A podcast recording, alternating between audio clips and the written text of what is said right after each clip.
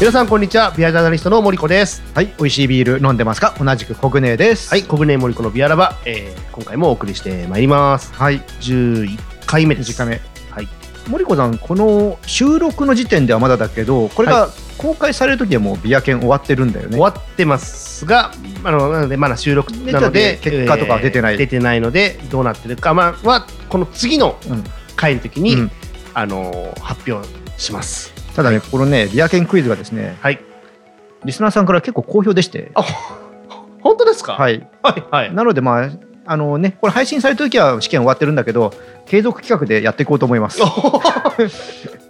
いわかりましたなので、早速今日はオープニングでおいこうかなと早思いま速す。はいはいはいということで、いきます。ええ問題。はい1040年に創立された現存する世界最古のビール醸造所の名称を次の4つから選んでくださいああよかった4択でよかったはいいきますよはいはい1番エルディンガー醸造所、エルディンガーはい、 2番、えーシェファーホッファー醸造所シェファーホハーはい、うん3番バイエンシュテファン醸造所、バイデンステファンはい、はいえ4番、えーバルシュタイナー醸造所、悪くない醸造所 はいもうごめんその時点で今一番の答えを全く覚えてないんですけど えーと1番エルディンガーですエねルディンガー、はい、エルディンガーえー、シェファーホッファ ステーファン・ホハバイエンシュテファンバイエン・ステファン、バルシュタイナーバルシャイナ、全然わかんない。まあ、今度みんなドイツですね。でもね、うん。あの、この中で唯一僕、エルディンガーは聞いたことがあったので、はい。エルディンガーじゃねえかな一番かな一番もうこれはわかんないので、うんもう、もう、ま、間違い覚悟でうん答えを出して、うんしっかり学習するっていう今、方向に切り替えました。はい。なので、1番。はい、一番ですね。ちなみに正答率は41%の問それ題はそうですよ。僕はその40え41%、うん。 41%残りの多分59人の方だな僕は 多分えーっと、じゃあもう一回改めて答えを。はい1番エルディンガーエで。ルディンガーはいえー正解はですね、え3番のバイエンシュテファンでござい ます。 1040年。 1040年。あーうん。長いことやられてますね。すごごいですね苦労様ですね、本当に。 1040年のブルワリーが今もあるんでしょすごいやーね。もう何代目ですか、今、本当に。何代目なんだろうね。ね、本当ご苦労様です。すごい本当にもうよく長々とね、ねえやっていただきまして、うん本当にもう、あの、こんな時代の世の中のところで、本当にそのずーっとね、1000年以上も頑張っていらっしゃるというところの努力に、僕らはもう本当頭が上がらないっていうところでございました。はい、でも間違いだからね。はい、間違えました。 えっと、2勝4敗2勝4敗ですね。ああ、6連戦を負け越したって感じですね。そうですね。野球で言うと野ね。球で言うと ね。あの、に一勝二敗、一勝二2敗って勝2敗で、あの、両方とも負け越すっていちょっう。とあの、開幕スタートつまずいたパタつーンまですずね。いた。 いや、ちょっとつまずくとかやめてよ、ちょっと。つまずくとかやめてくださいよ。いや、わかるここからね、あの、盛り返してかもしれませんから。はい。まあ、これを公開するのを、僕編集するときには、もう結果出てますから。そうですね。そうだよなと思いながらやってるのか、うんそんなことばっか言ってないでちゃんとこうなんうかん余裕を感じてやってるのかっていうのはまたその時になってみないと、そうそうそうそう。はいわかんないです。でもわかんない。あの、これ、収録の時まだ結果出てないけど、はい今年のパ・リーグは、あの、ね、優勝争い、今、ロッテやってますけども、はい開幕確か5連敗ですからね。そそこから今、優勝争いしてますからね。わかんないないですよ、巻き返しはまた。あの十西分武はちょっと今年は勉強の年でしたのでちょっと噛み合わなかった。怪我人も多かったしね。頑張りたいと思いますでのもで、辻監督が続投なんでよかったです。そうですね、うんあのまた来年は来年で期待して、まあ、ちょうどね、この収録の前日にヤクルトが優勝しまして、あ、そうですね。はいはいあの早速、ヤクルトのあの、はいヤクルト応援をしてる友達何人かはにいおめおめメールを送ったんですけど、あのあれですよ、のんちゃんもあの僕ね、ビアジャーナリスト同期ですけど、神宮よく行ってますね。あのブジャの同期ですけど、はい彼女はもうあの神宮ラバーズなんねで、そうですね。速攻おめおめメールを送ったらやっとですっていう 返事がやってまいりましてやっぱりあの野球の応援もちょっと9月10月何回か行きましたけどやっぱりビールのある球場に早く戻ってきてほしいなと再認識しました、野球ネタで言うとオープニング引っ張りすぎだけど、松坂の引退当番の時仕事あったんでしょはいあのー見させていただきましたずるいな、ずる いなって。いやいやまああのーはいえっ、ともうそこに関してはもう何も言うことはなくて、まあ、仕事ですからね。お疲れ様でしたってもいうねうんことを、あのー一緒の空間でいられただけでも幸せでしたと、はい、いうことでございますがじゃあ,、まあ長々とちょっとやりましたけど今日はどんなお話をしましょうかね今日はですね、この後のちょっと、えー、おみやビールが、はいあのーコラボビールなんですね。おんおでなるほど、まあ、コラボについて話してみようかなと。わかりました。じゃあ、ちょっとお宮ビールも楽しみつつ、コラボなお話で盛り上がりましょう。はいということで、えー、国根森子のビアラバ、スタートです。スタートです。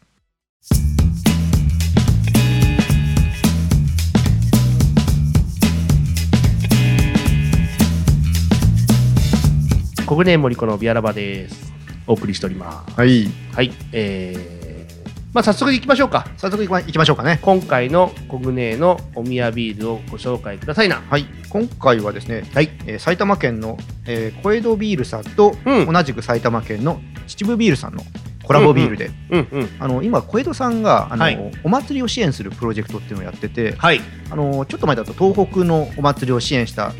ビールがね、はいあのはい東北6県のおはい祭りを支援したビールが出てたりとかして、見たことある方もいるかもしれませんけど、はい。今回は、えー秩父夜祭り、12月のいつも2日とか3日にうんうん。やってるお祭りですうね。ん。そちらの支援ということで、まあ、地元秩父のはい秩父ビールさんとコラボした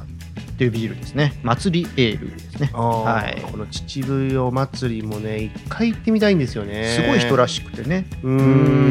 んなかなか行く機会がなくてでもなんかすごいあのーその提灯っていうんですか、うん。あれがすごく綺麗で見応えがあるって話だったのでね。それもねちょっとちゃんと見てみたいなと思いますけども、うんはいで、これが、えっ、とね、僕ね、あんまアニメ詳しくないんだけど、はい秩父を、えー舞台にしたはアニメ、なんだっけ、えっ、とね、ちっちゃく書いてあるな。あの日の、なんだ 見えないな、これちっちゃくて。ああの日見た、えー花の名前を僕たちはまだ知らないというアニメがあはいはいあるんですけども、はいあのそちらの、えー、とイラストがこう秩父夜祭りバージョンとして描かれている、えーね片方は小江戸のロゴが入っててあ片方は秩父のロゴなんですね、はい、入ってます、えーでまあ、どんなビールかっていうと、まあ、はいちょっとこの紹介文読みますけども、はい明るく淡い黄金色とクリーンな苦み、えーホップの柔らかい、えーアロマに加えて埼玉県産のお米を使うことですっきりとした飲み口とバランスの取れた仕上がりということで、うんうんえーとね、埼玉県のお米なんつったっけなサイのなんとかっていうお米を確か使ってて、ごめんなさいすぐパッと出てこなかったんですけどうんうんということではい飲んでみましょうかはいはい全く外からは想像できないですね中にどんなビールが入ってるかっていうのはうんうんうんちょっと開けてみないと開けてみますねおーじゃあちょっと次ますよはいあありがとうございますはいでいいこれはいはいはい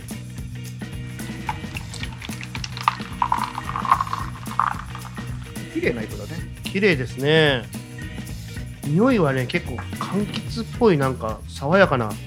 うんそうですね感じがうんします爽やかうんちょっと色はなんかうおん米っていうわけだからじゃないけどちょっと白に近い、うん、結構あの薄い金色っていうね薄い薄いうん金色で確かじゃあいただいてみましょうはいはいですになんかちょっと花っぽい香りもあるねそうですね植物の香りというかうんああ優しいなんかちょっと表現が合ってるか僕わかんないですけど、うんシトラスとか、ん、なんかそういう、うんあの香りなんていうんですかフローラルなうん感じがねしますなんか、ちょっと本当花っぽい感じあるねうん、んで結構あのあの青々しい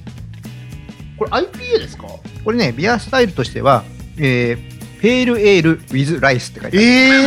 いいねえウィズウィズライスって初めて聞いた 悩むそ れまあだからお米使ってるからってことなんでしょうけどね、まあ、だからベースだからペールエールですペねールエールなんですかこれ、うんってことですねそれこそあの前回あのスイビールはいがアンバーエールで、はいあのーまあアンバーエールだけどペールエールっぽい感じがしてで北さんのペールエールが美味しくて、うん僕ペールエールを再認識したんですって話をしてて、うんそのペールエールからほど遠いっていうか割とちょっと距離が近くはないなこのペールエールっていう印象がありますけど森子さんが好きなペールエールって多分ねどっちかというとねイングリッシュ系なんじゃないかなイとングリッシュ系ね。モルトがちょっとやっぱりしっかりしてて、はいはいはい、まあそれだけじゃないけどもどっちかというとこれはやっぱアメリカンですよねアメリカンね。うんどどっちかというと主流はこっちだと思う今ね世界的にはそうなんだよね、うんだからたまにペールエールって書いてある缶を取ってうん飲んでみた、あれっていう時があるあるのはそういうことか、多分ホップが効いた感じっていうのそうはそうどっちかというとアメリカンなそうなんですよ、うんはいはいはいあなるほどでもいやこれはこれでな美味しいですよ美味しい、小江戸さんらしさもうんあって、まあ、当然ねこう作る際には秩父さんといろいろレシピとかね考えてこう作ってるんですけど、うんこれは小江戸が出してるんですか秩父が出してるんでえっすかと販売先は、えっと小江戸さんです小江戸はい、じゃあ小江戸さんの、えーまあ、仕込みというあかっちで作ってますね一連のその作りの中に、はい、秩父さんの何かしらがこうそう醸造のノウハウだとかノウハウだそういうとのかはい、なるほどねだから、うんコラボビールってはい聞くじゃないですか、うん、いっぱい今ありますねそうなんだけどコラボって例えばまあ僕の一般的僕実はコラボビールそんなに実は詳しくないので、うんちょっと想像とかでいろいろ話しちゃうんですけどコラボって聞くと例えば異業種うんうんうん例えばなんだろうなえっ、とナイキとうんなんちゃらがコラボしたうん特別なバスケットシューズはがい販売しますとか、うんなんかそういう例えばアニメとうんプロダクトうがん合体して、うんアニメ柄のプロダクトができますとか、うんうん特にメガネとかも多いですよね最近あるねあのゲームはい例えばあの戦国バサラと、はいあのメガネ市場うがんコラボしたうんコラボメガネとうか、んそういうやっぱ違うものを掛け合わせて、うん新しいプロダクトを作るっていうイメージはすごく強いんだけど、はいビールのコラボビールっていうと、よく聞くのがどこどこブリュワリーと、はいどこどこブリュワリーうがんコラボしましたっていうと、うんどこどこブリュワリーとどこどこブリュワリーの,、うそのん特にその特徴がうん際立ってて違くて、うんでもそれが一緒になることで、あの何か新しいものが生まれるっていうのだったら分かるんだけど、はいはいブリュワリーって当然いろんな種類を作るから、うん特別例えばそこはこれしか作らないとかはないじゃないですか。うんとなるとえどうどういうことなんだっていうことになるわけですよ。で今もうこれあのすごくビールとしては美味しいんだけど、うん秩父ビールさんと,、うんえー、と小江戸の、うん小江戸ビールさんの、うん何が合わさってるんだっていうのが、うんちょっと悩むところで、うんもう純粋にこれが小江戸さんの新しいビールですって言われたら純粋に普通に飲んであ美味しいっうんていうことで終わるんだけど、ううんいや秩父さんとのコラボですよっていうと、うんんどっかに秩父を感じ取らなきゃいけないのかなってなんかこううんなんかこう変なな使命感というか 何かがこうあってででも、特に秩父さんっぽい感じがわからねえなーっていう感じのがあって例えば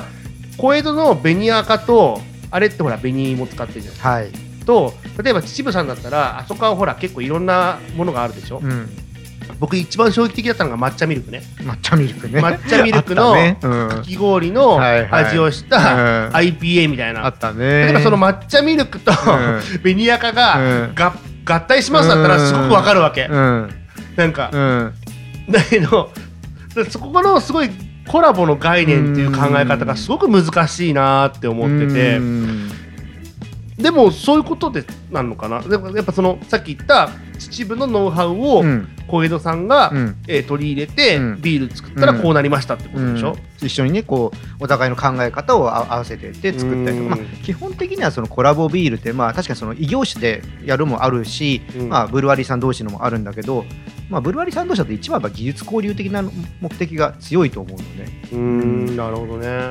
で特に今回の場合はこの、まあ、もともとはこの祭りエールってそのお祭り支援のプロジェうんうんうクんトで今回は秩父の支援っていうところでだったら秩父ビールさんも入んなきゃダメだよねっていうのがあったみたいでででかつもう一つこうあこのアニメとコラボするだからああそうかそうそういうコラボもあるの実はかそうあのブルワリー同士のコラボもあるけど祭りとのコラボアニメとのコラボっていろんな人が実は絡んでるるあの支援プロジェクトでこれ 1, 本につき20円の寄付金が入っていくのであそっかそっか、そういう考え方もあるの社か会貢献的なところもある。ううーんんまあ、元々のプロジェクトはそういう社会貢献的なもので始まってるので、純粋にブリュワリー同士のコラボっていうことだけじゃなく、僕はうんごめんそこしか見えてなかったんだけど、この場合に関しては例えばうおん祭りとのその企画、イベントとのコラボうんとアニメとのコラボっていろんなコラボが絡んでもうる、絡んでるのもあるしね。でまあ、実際そうだけあの今回で作ったのはそっちで作ってるんだけど、うんまあ、実際この作った後とか打ち合わせとかでは秩父に小江戸のスタッフさんも来たりしてうんで秩父のあのビールの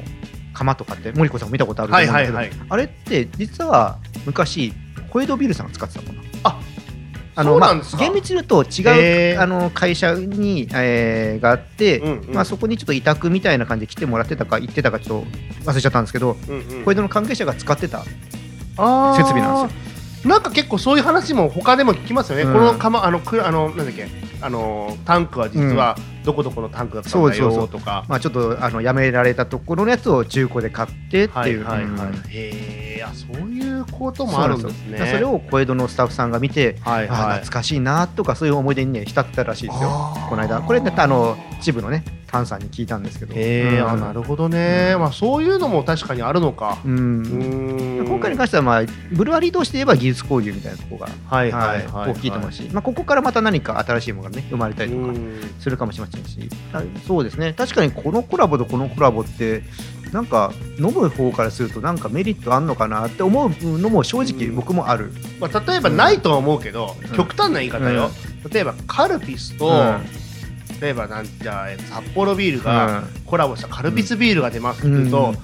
なんかおおーうんなるほどとかう、んうんうん例えばそうだなえっ、とそうだなえっ、とあそれこそだからジョージアと、うんジョージアのコーヒーとどっかのビリビリヤがうんコラボしたうんコーヒービール、まあ、コーヒービールってねいくつかありますけど、うんこの今回のコーヒーはジョージアさんとコラボしました、うん例えばねうんとかうんどこどこえっ、とコーヒーとコラボ、うんやっぱスターバックスと、うん例えば札幌ビールでうんコーヒースタウト作りましたとうかんちょっと、おおなるほどとかってうんなるなるのかなとか、うんそういうのは分かりやすいですよね、うんまあわかりやすいねさっきの異業種っていうところの話、うんあとはそのなんだろうメディアなのかコンテンツとのコラボ、うん例えばほらあの昔超古い話しますけど「エヴァンゲリオン」にうん恵比寿が出てたじゃないですかあったっけあの桂木美里が飲んでるビールが恵比寿ビールなんあはいはいはいはいはいでだからはないんだけど、うんなんかそういうのもコラボなのかなっていうまあコラボですよねうんんとかあの架空のアニメでアニメでなんか出てきた架空のあまあ飲み物うをん実際に現実化させるとかはいはいはいっていうのも、もしかしたらコラボなのかも、あのビールじゃないけどクレヨンしんちゃんのあのお菓子はいチョコビだっけはいはいはいはいあれも実際に出たりしたもんねそうそうそういうことでしょそういうのは、そういうのも面白いなと思うし、うんだからまあね他にやってんのかもしれないけど、うんなんかそういうのとかもコラボとしては分かりやすいな、うんうんうんうんでああの時出てくる物語で出てくるあのビールを、うんうんうんなんか映画館でうん飲めるとか、うんそういうのもね面白いのかな、うん多分ファンの方とかだったら結構喜んでそうそう買ってくれるんじゃないかなって気ながしんまかすそういう意味では全員が全員に受けるっていうコラボはもうないのかもしれないね、まああうそうですねあ、そのファンの人たちがねおってなるのが一番なのかもしれないですけど、うんまあ割と今の、まあ、作品とか、うんコンテンツもそうだし、うん結構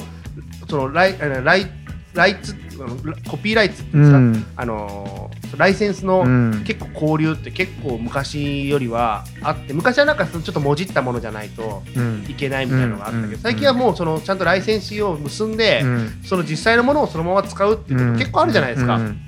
あのーそれこそだからすごい極端で今思いついちゃったんで言いますけど、うんまあ、あの出し惜しみせずに言いますけど昔だったらプロ野球とファミコンがコラボできなかったんでそういうライセンシーが。ああそうなので、ファミスタのあの選手の名前がね選手の名前が ちょっともじってるとかね、ねクロマティがクロマテとああかったねあった でしょあったねでも今はもうそのコナミと、うんあの NPB がし結っんでるかからりね結んで、うんあの実際のアプリとかでも,、うんもう実名のまま出てくるもうなんならもう 3D 写真で出てくるわけじゃないでねすか、選そ手うがだねそういうのを昔から想像つかなかった、うんもうそれもコラボですよね、だからある意味、そうだねうんそういう意味で言うとなんか今は割と普通の物語とか、うんドラマとうんかアニメとかにも普通に実商品がうん出てくるけど、うんそれがなかった頃の時代に出てきたものをさっき言ったように新たに改めて今再現するっていうのも面白い動きだと思うし、んなんかそういう使われ方もねすればなんかファンとかもすごい楽しめるのかなと思いますけどね。そうだから本当ねブルワリーと異業種のコラボも結構あるしねあーそっかそっか。そうそう夜な夜なさんとかも結構いろいろやってるしねはいはいはいはい逆にだから小江戸さんなんかもえーとどっちかっていうとブルワリーさんとのコラボって確か秩父さんが初めてって言ってたかなあそうですかで。異業種とのコラボの方が小江戸さんは熱心に、熱心って言い方も変だけどやってる、うんううんそれってでもさその小江戸がた小江戸さんが例えば、うん埼玉県のうん農産物を応援するぞって言って、うんその農産物を使うようなことってのもコラボになっていくわけですかそうですよね例えばまあま考あえ方広い意味ではコラボですよねうんうんなるほどねでもなんかもうちょっとねその辺が僕ら僕らっていうかそのユーザーの方にもうちょっとうまく表現できるとそこはね本当どうその広報さんの力とかいろいろあるんだと思うんですけれども確かにこれが何なのってねさっきも言ったけど思っちゃうところもあるのでそれをいかに引きつけるかっていうのはう、んうん、やっぱその会社さんたちの腕の見せ所なのかなと思うしまあ、僕らのあのうん役割でもあるのかなって、そこはいを補っていくっていうのは。はいはいはいあーなるほどねはいななんか例えば大手のキリンと札幌が手を組みましたっていうと、うんそれもまあコラボっちゃコラボだコラしボですね。でそれがじゃあうん何をするのっていう時に、う例えばじゃあキリンのえー一番搾りと札幌の、えー、とじゃああのー恵比う寿ん。の何かを、うんあのもう混ぜたような、うん混ぜたハーフハーフを出しますっていうとうんなうんんか、すげえなーって思ったりもするし、うんだからよくビールファンでそのとこで行くとビールファンで言うと、えーキリンの育ててるホップを使って札幌がビールを作るとか、あーえー札幌の育ててるホップとか麦芽を使ってキリンが一番搾りを作ってみるとか、ははそういったちょっと夢物語は語られることはあったりしますよね。あーなるほどね、うんなるほどなるほどでもほらあのあんまりちょっと若干話ずれるかもしれないですけど、日本でそれほどブレンドビールって流はい行ってないっていうか、あのあんまり文化としてないじゃないですか、うんだけど例えば同じあのブランドの中だったら、うん例えばさっきよくあるのがハーフハーフって言って、はいあのスタウトと、うんあのラガーを、はい。あの半々ぐらいに入れた、うんあのハーフハーフ僕すごい好きなんですよ実はハーフハーフが、うんうんうんよく飲むんですけど、はいライオンとか行くとねよく飲みますあけりどますね。ああいうのの例えばじゃああの、えー、と恵比寿と、うん一番搾りを、うんあのハーフハーフしたらどうなるのとうんか、うんそれが結構確変するんだったら、うんそれを商品化してもいいんじゃないとう思ん思いますし、うんまあでもそれも相当なコラボだとは思うんですけどねこれは実現したらまあ相当な話題になるでしょううね。んでもまあ同じそのスタイル同士を掛け合わせるってどうなんだろうっていう、そこはその比率とかもあるんじゃないですかね。うんでもなんかねあの同じ会社の中だったらう、んちょっとこれ73かなとか64かなとか、うん82かなはできるけど、うんやっぱ会社が違うと、うんいやいやうちはんうちの方がうちの方がってならないのかなこいやでも多分それはやっぱ美味しいものを出すのが前提にあるはずなんうで、はいはいどっちの割合を多くするは多分あんまないと思う。そっかそっか、うんそうだよね多分そこはもう皆さんプロだから、うんあこれはこっちをうん多めにした方が、うんもっとこういう風味が出るよねとか、うんこっちを多めにした方がうんうまみが増すねとかっていうそのぎそのどっちをじゃあ重視するかみたいな議論はあっても、うんその辺は別にちあのそんな変な、うんあの領地争いみたい な感じは多分ないと思う。ないよね、うんそりゃそうだよねそりゃそうだよね、うんでもなんかそういうのも面白いのかなーっていや面白いと思いますよ。うーんなかなかね個人でそれをやろうとはなかなか思えないんだけどまあこの間僕ちょっと個人的にあの仲間内で遊んだけどね。ああそうでしたね、うんでもあれなんかは割とほらあのーあでもあれもあれはあれで面白そうでしたけどねなんか結果としてはいやめちゃくちゃ盛り上がりましたよ。あ本当ですうか、ん。おーなんかでもそういうのを商品にねなんか影響しないかなとか、うん結構ほらフルーツビールとかであのいやビアカクテルとかで、はいビールと何かを混ぜてっていうのはありますけど、でもなんかそれだとまああのあくまでただ割っただけになっちゃうので、うんなんかそこはなんかうまくビールとかけるビールができればいいなと思うけどなんかコラボもね確かにそのもうちょっとはっきり分かるとねうんいいです。よね。ここはやっぱどう伝えるかでしょうね。あーうんでもやっぱこういう動きって結構なんか特に、まあ、大手さんだけじゃなくて、うん結構はその、まあ、マイクロまでいくかわかんないけど、うんそういうブルワリー同士の、なんかよくありますよねどこどこブルワリーで仕込みましたとかって、はいはい別のブルワリーの方がそこに行って仕込むとうか、ん結構話には聞くので、ううんんなんかその辺がね例えばうちは普段こうしてるんだけど、うん今回ここの、まあ、そ詳しくは言わないけどね、うん今回ここの技術を使ってやりましたっていうのが分かれば、うんへえじゃあ何があでそれともそれが飲み比べて出てくるとか、うんうんそうするとあ確かにちょっと違うかもって思えるのか、うんうんいやいやもうどっちも美味しいよね普通だよね、うん普通っていうかなんかどっちもあのーうんちょっと違いわかんないけどなんか違うんだろうねなのかっていうのも、うんまあそういう感想をこここに持って帰れるっていうのが、うん逆に本当は面白いのかなと思いますけどね。うん。まあ本当ね、その辺を、ね、どういうふうにやっていくかで、うんどういうふうになったよとかがしっかり分かってくるとコラボビールはその味以外のとこでも楽しめるってうはいはいはいうんかなとは思うし、ううんんまあでも、まあ、ちょっとあんまりその僕そのコラボのビールの話っていうところでネタもそんなに持ってないんですけど、うんただじゃあどことどこがやったら面白いかなっていう想像でするとあーどこがあるかなって今ちょっと話を聞きながら思ったんですけどね。うんうんでもやっぱりなんかそれぞれの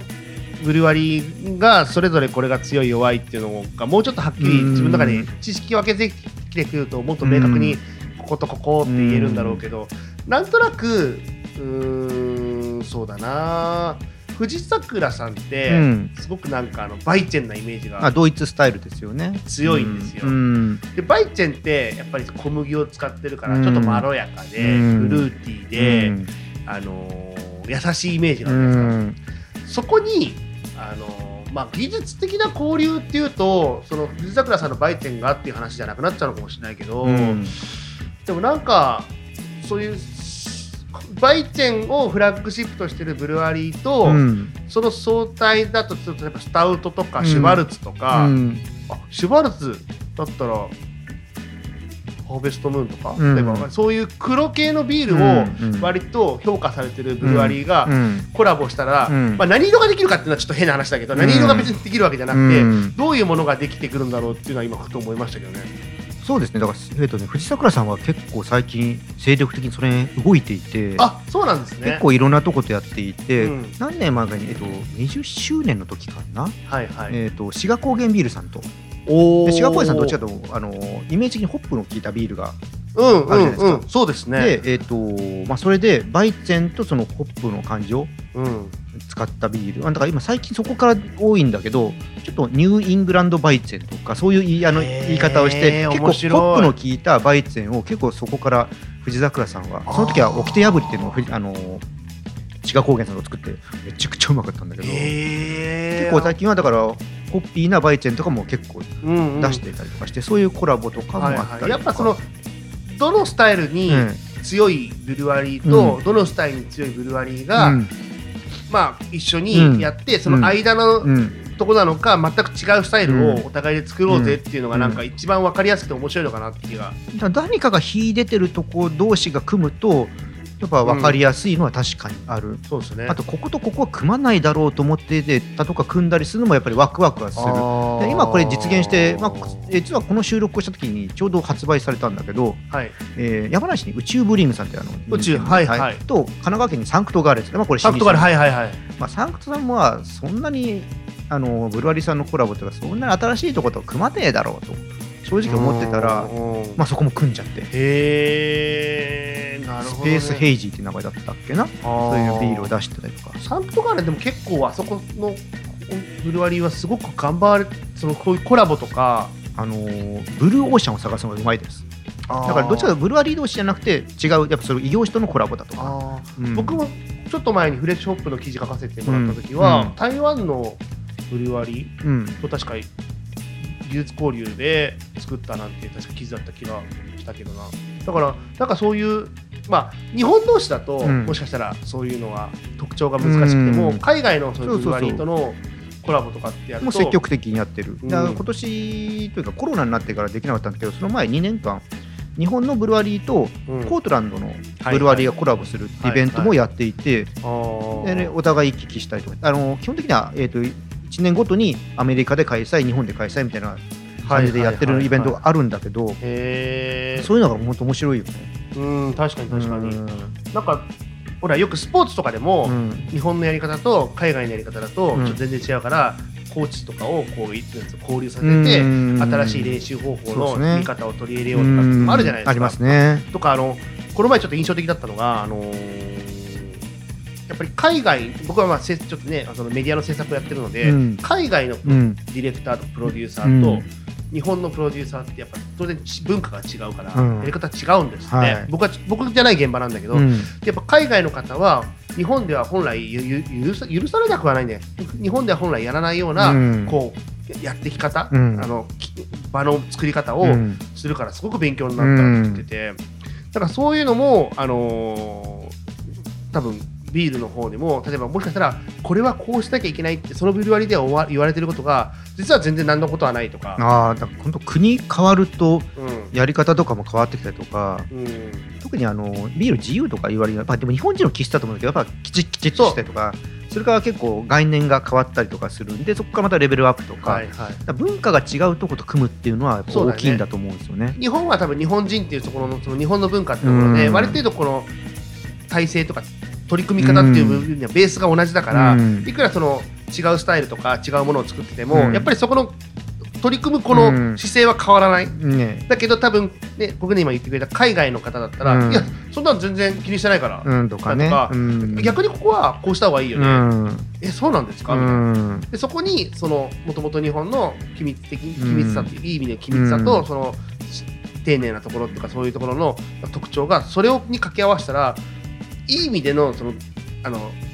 なんかフリーダムなフリーダムなビールまとあ、か新しいまあ考え方とかねやり方そうそがうそう生まれると思うんでそれがまそうあそうコラボの一番のうんあのいいとこなんだろうなと思うそうですね、なんかそういうところがね、うん今後も見えてくればうんいいですけど、うちらもなんかコラボするえコラボ何とコラボすればいいのうちらはう ーんとりあえず僕はまずコラボする前にあのビア研の正解率を上げる、なるほどねそこでん得た知識でコラボを、いやそれコラボ面白くないななんか考えるけどうんなんかでもまあ多分じゃああれですよあの、まあ、ビールは当然あれだから、うんまあ、前昔ちょっと前にやったあのおつまみとかお菓子とかの、うんうんあのコラボ、うんわかんないけど、うんコグネの好きなやつと僕の好きなやつを、 いやーこれちょっと違うなーまあわかんないけどでもでも多分コグネだったらこれ出したいなっていう料理があるじゃないですあかはいで僕は僕であるじゃうんないですかまその辺の掛け合わせなんじゃないかなって気がしますけどあいずれそんなこともねやってみたいですねあれですよ多分あのーどっかのビアフェスとかでジャブジャが仮にブースを出すって言ったらあどんな料理を考えようかとかっていう、うんとか妄想会やっても面白いかもしれないです逆ね。に DJ ブースみたいのあってうちらがそういうちょっと場内 BGM じゃないけどこういうの喋るとかね、はいはいはい、はいうんあ全然やれますよそれは、ねそういうのはやれます、うん、そういうコラボは、まあ、現実的かもしれないですねはいあとねあの映像班もうちいますのではい、そうですね。映像班のは方の方とのコえラ,、えコラボもいね。そういうコラボも面白いんじゃないですかだから、ねうん、いいかもしれなここい。にあのお二方が来るかもしれないですよ映像班が乗っ取られるな絶対絶対乗っ取られるよ。ですようね、ん聞かなかったことにお願いします